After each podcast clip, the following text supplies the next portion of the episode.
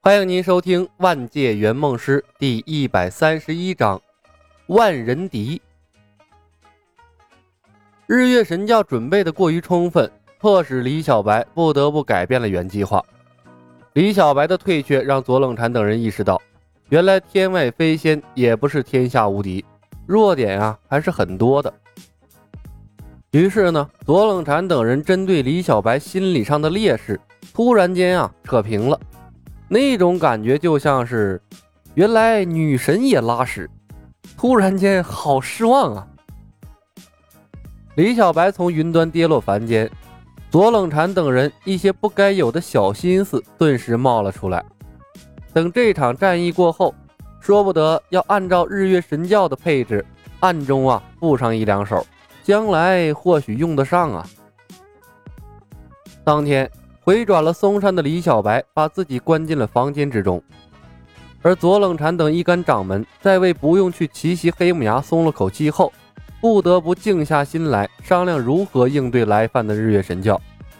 显然啊，被针对的李小白已经起不到多大的作用了。李小白的威慑力不如之前强劲，抱怨声也随之而来。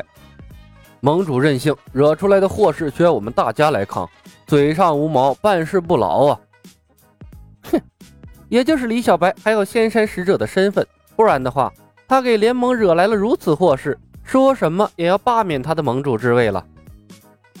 呵呵，偏门的武功果然登不上大雅之堂啊！一旦被针对，便如土鸡瓦狗一般。诸位掌门定要引以为戒呀！砰的一声，房门从外面被撞开。房间内的声音戛然而止，李牧面无表情地扫了眼房间内的众人，轻哼了一声，把手里一叠图纸拍在了左冷禅面前。老左，找铁匠天黑之前给我赶制出来，我会让你们见识到真正的天外飞仙。任何武功练到极致，天下无敌。说完，他转身离开。左冷禅看向李小白留下的图纸，只一眼便皱起了眉头。什么玩意儿？战车？他把图纸推给了旁边的方正大师，这是何意啊？方正大师看着图纸上怪模怪样的战车，也弄不明白是怎么回事他微微摇头：“左掌门，照他的要求做便是，只要他不再胡闹，逼着我们去黑木崖斩首东方不败，便由得他吧。”冲虚道长看了眼图纸，赞同的点头。方正大师所言甚是啊。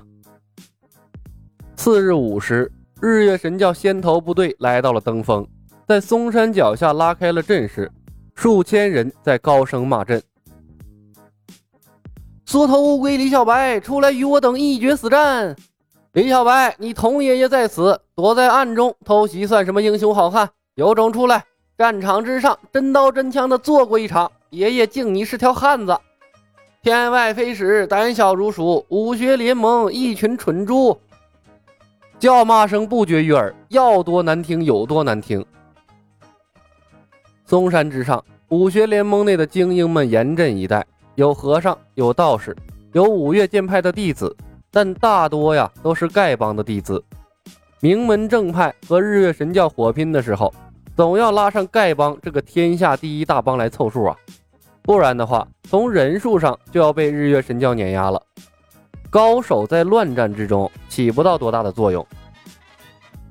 虽然两方人数相当，但从阵容和气势上，武学联盟明显比日月神教差了许多。而日月神教还有大批量的部队没有赶来，总体来说，这武盟还是处于劣势的。师叔。我们占据地理优势，据险而守，消耗他们的士气就是，不必理会他们的叫骂声。谢帮主已经着人联络丐帮各分舵，在各处调集人手，拖延到丐帮各位英雄到齐，魔教自会退却。等他们退去了，我们再徐徐图之，在明年中秋到来之时，一定能攻破他们的。左冷禅劝慰李小白，生怕他年轻气盛，一时忍不住冲了出去。那么海外仙山一行指定是泡汤了。李牧看了一眼左冷禅，说道：“不用了，把我昨天让你打造的战车推出去，等一会儿混战起来，误伤友军就不好了。”果然是年轻气盛，受不得一点委屈。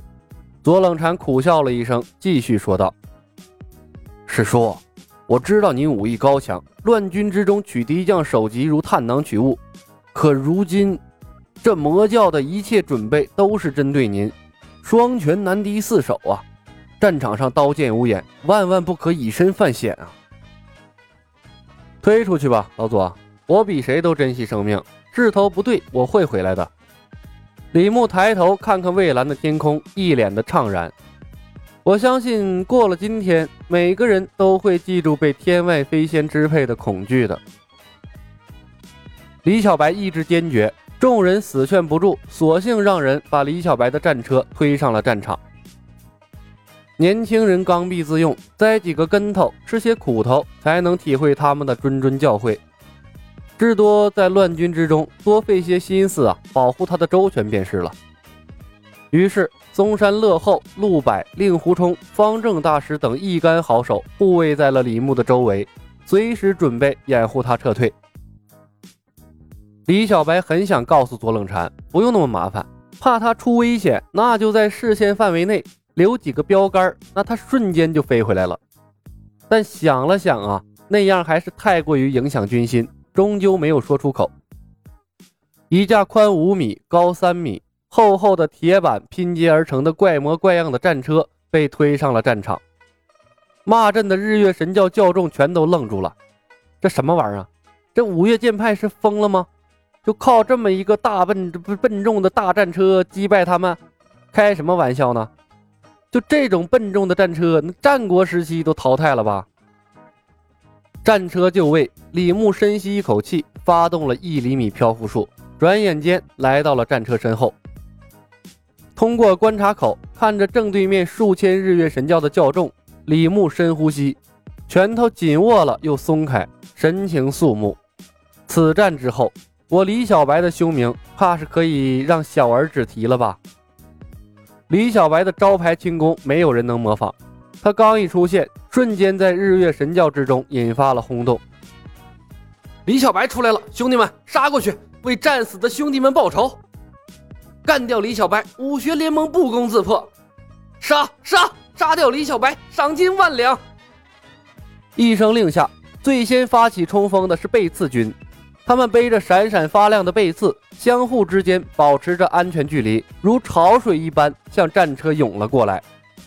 人头攒动，数不清有多少人。李牧身边，令狐冲等人不约而同地拔出了兵刃，随时准备应对冲过来的敌人。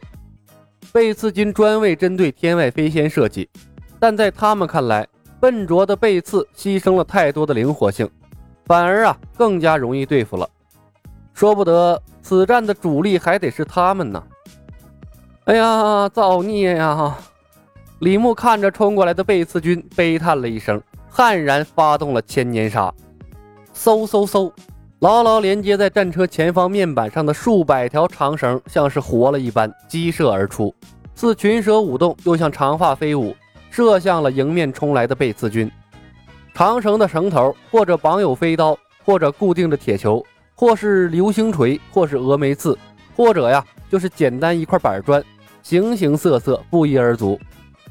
数百条舞动的长绳都在一两百米的长度，绳子犹如赋予了生命，灵巧绕到了贝斯军的身后，穿透他们的护臀板，刺入他们的骨道之中。群千年杀！啊！几百人异口同声地发出了一声惨叫，震耳欲聋啊！一个个都是齐齐跃起，然后扑盖在地。每一个倒地的人背后都缀着一条长长的尾巴，当然啊，有倒霉的家伙，那身后的尾巴可是不止一条，而是两条或者三条，那他们就格外凄惨了。毕竟啊，人数太多，李牧已经完全无法做到精确控制了。那长绳所指，那叫一个所向披靡呀！惨叫过后，战场上死一般的安静。本集已经播讲完毕，感谢您的收听。